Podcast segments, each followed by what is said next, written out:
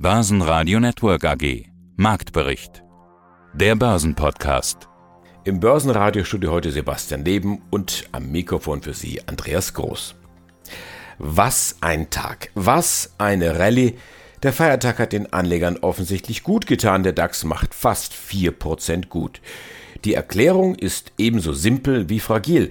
Schlechte Konjunkturdaten aus den USA und aus der Eurozone verführen zu der Annahme, dass die Notenbanken doch nicht so stark die Zinsen anheben wie befürchtet. Australien hat's vorgemacht. Auch in Ungarn hat man wohl schon das meiste gesehen an Zinsen. Auf diesen Auslöser hatten viele Anleger gewartet offensichtlich. Viele Anleger, die kaum noch investiert waren. So schnell hat die Stimmung selten gedreht an der Börse. Aber Vorsicht ist und bleibt angebracht, nach wie vor. Das Börseneis trägt noch nicht.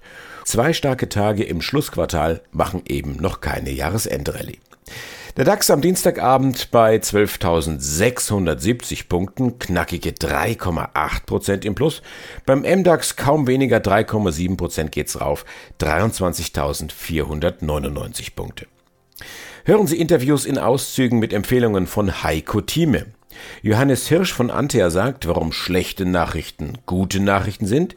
NIO-Vorstand Johann Horch mit einem Angebot an die kriselnde Credit Suisse und B&S-Vorstandschef Wilhelm Berger, der genug News dabei hat, um endlich sein Börsenmarketing voranzutreiben. Heiko Thieme, globaler Anlagestratege. An der Börse ist Partystimmung. Okay, ich bin mir sehr sicher, die Partystimmung an der Börse liegt nicht am Tag der deutschen Einheit, hat andere Gründe. Man kann fragen, was sind die Gründe? Also wir sind jetzt im neuen Monat, wir sind jetzt im letzten Quartal. Q4 ist ja traditionell gesehen ein gutes Börsenquartal. Also kann man auch fragen, kommt jetzt das gute Schlussquartal? Wirkt hier die Saisonalität? Sind das die Remember to Come Back in September Kandidaten, die ja eigentlich nicht im September kommen, sondern nach dem September? Eigentlich müsste der Spruch hier heißen, Remember to Come Back After September. Du hattest in den letzten Wochen immer mal davon gesprochen, dass wir in der Nähe der Tiefkurse sind. Was passiert da gerade? Ja, wir haben einen sehr dramatischen September erlebt mit deutlichen Minuszahlen, ein negatives Quartal, das dritte Quartal in Folge. So etwas passiert relativ selten an der Börse. Und da muss man natürlich fragen, wann ist der Abwärtstrend zu Ende? Rein von der Markttechnik her gesehen konnte man argumentieren, dass es noch viel weiter nach unten gehen kann. Es gibt ja viele, auch namhafte Charttechniker, die von der 10.000 Marke oder gar 9.000 Marke sprechen. Ich zähle mich nicht dazu, weil ich auch kein Charttechniker bin, denn ich betrachte Charts. Aber für mich ist die Charttechnik nicht das Allerwichtigste, denn äh, bei den Chartbetrachtungen wird ja meistens gar nicht diskutiert, was das Unternehmen tut oder wie das Unternehmen heißt. Es wird nur der Chartverlauf gesehen. Das ist ist mir immer wieder etwas wenig. Ich fing ja als Analyst an bei Wood Mackenzie, da hat man die Details des Unternehmens analysiert, sich nicht über den Preis gekümmert, nur was das Unternehmen eigentlich wert und hat dann eine Aussage dazu gemacht. Also kurzum, Charttechnik benutze ich, aber ich betone es nicht, überbetone es nicht. Und außerdem habe ich eine Kritik der Charttechnik, die ich nach wie vor aufrechterhalte. Die Charttechnik läuft ja den Trends eigentlich im Grunde genommen immer hinterher. Das heißt, der Charttechniker würde jetzt sagen, na ja, das ist ein temporärer Erholungstrend, da kommen noch neuere Tiefstände, es sei denn, wir gehen auf die 13.500 oder 700 Marke, dann hätten wir einen neuen Aufwärtstrend. Und da sage ich dann etwas zynisch, naja gut, wenn man 2000 später, nachdem man vom Tiefspunkt von 12.800 herkommt, auf 13.800 ist, dann ist das aus meiner Rechnung ja bereits 2000 Punkte sind gut 15, 16, 17 Prozent. Wenn ich da erst hingehe, dann ist das ein bisschen spät. Deswegen ist auch meine Strategie eine antizyklische Strategie, sich bei Schwäche kaufe und nicht bei Stärke. Also da sind die Unterschiede zu sehen. Kurzum, was macht man hier bei DAX 12.500? Der DAX ist gestern gestiegen im Windschatten der Wall Street. Die Wall Street, als es klar wurde in den Morgenstunden schon, dass die Wall Street stärker öffnen wurde, erst da fing der DAX-Index sich zu bewegen an und dann ist er im Windschatten der Wall Street, die über 700 Punkte zulegte, nicht was beste Ergebnis seit November 2020 aufgewiesen hat, nicht wahr, diesen Anstieg. Da muss man sagen, dann haben wir auch Mut bekommen. Also der Mut alleine kam nicht von uns her, sondern aus der amerikanischen Sicht. Und da meine ich, werden wir auch noch mehr sehen können. Und ich sagte ja schon in der vergangenen Woche, ich glaube, es war mir Montag gewesen, auf meiner Marktprognose, ich glaube, ich habe es auch bei dem Gespräch letzte Woche gesagt, wir werden Tage bekommen, wo wir 1000 Punkte beim Dow Jones steigen und auch fallen, nicht am gleichen Tag, sondern an Tagen. Und beim DAX-Index ist es ungefähr die Hälfte, weil der Index ja halb so hoch ist wie der Dow Jones, sogar ein bisschen weniger als halb so hoch ist, dass es da 500 Punkte sind. Und beides ist dann zwei Tage später schon am vergangenen Mittwoch eingetreten, zum ersten Mal, dass wir knapp 1000 Punkte beim Dow Jones im Plus gesehen hatten und dann auch beim DAX-Index eben fast 500 Punkte und dann gehen wir wieder zurück anschließend. Das heißt, dieses Austesten der Tiefsphase, wie ich es nennen möchte, und die ich eben bei mir zwischen 11.500 und 12.000, da bleibe ich auch dabei. Johannes Hirsch, Geschäftsführer im Hause Antea.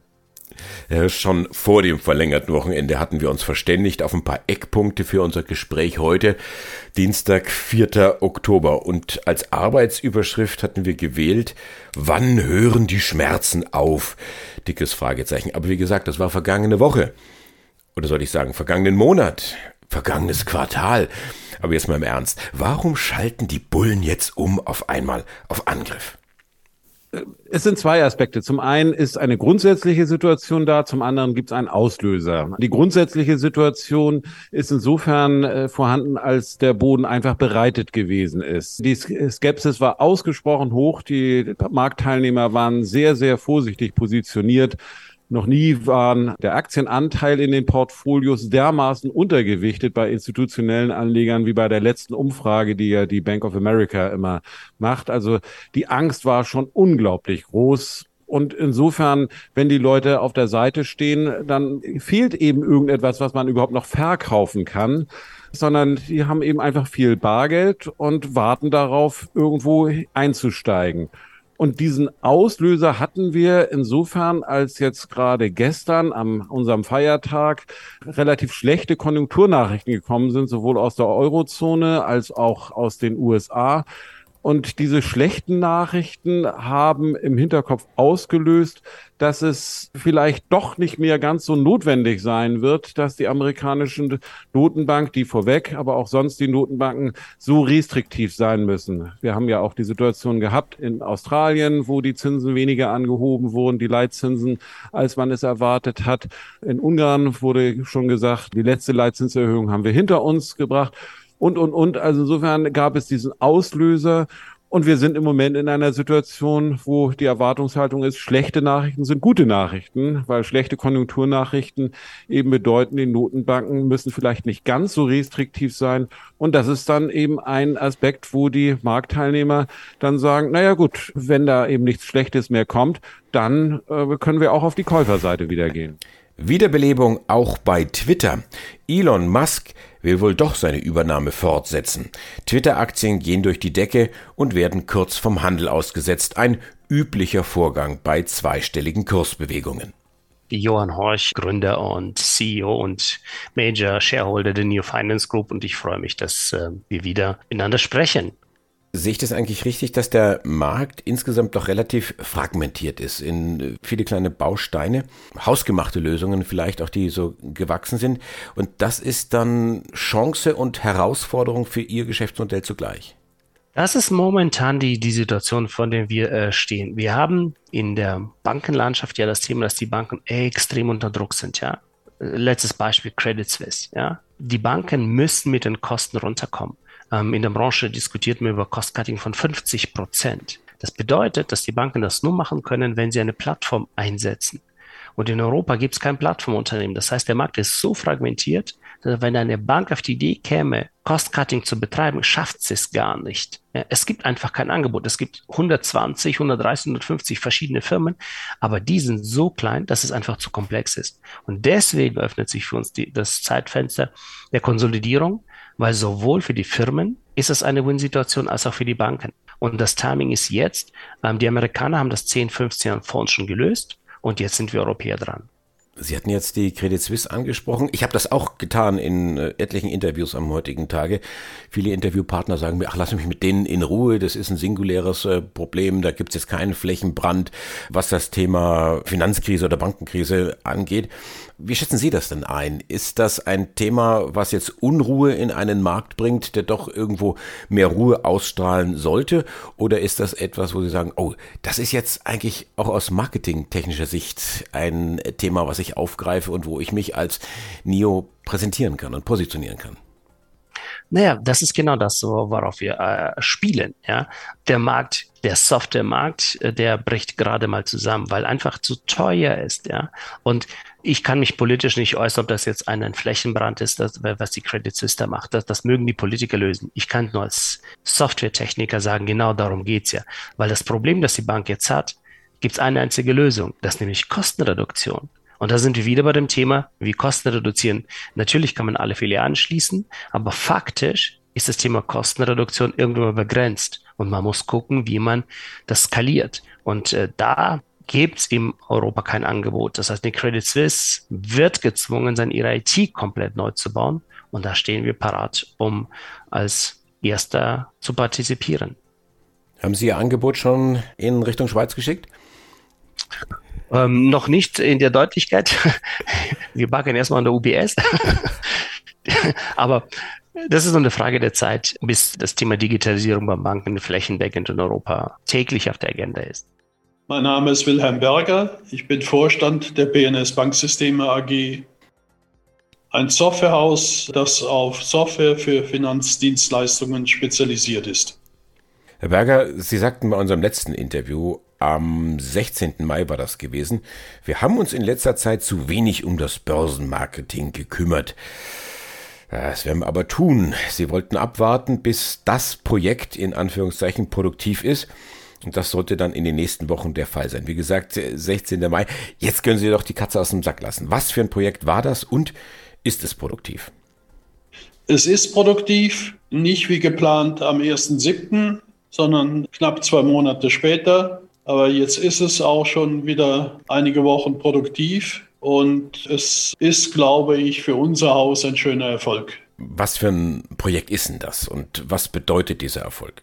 Es gibt den Begriff Core Banking in unserem Sektor und Core Banking ist das Kernbankensystem und das Kernbankensystem beinhaltet zum Beispiel auch die komplette Kontoführung und nicht nur den Zahlungsverkehr und Treasury Trading.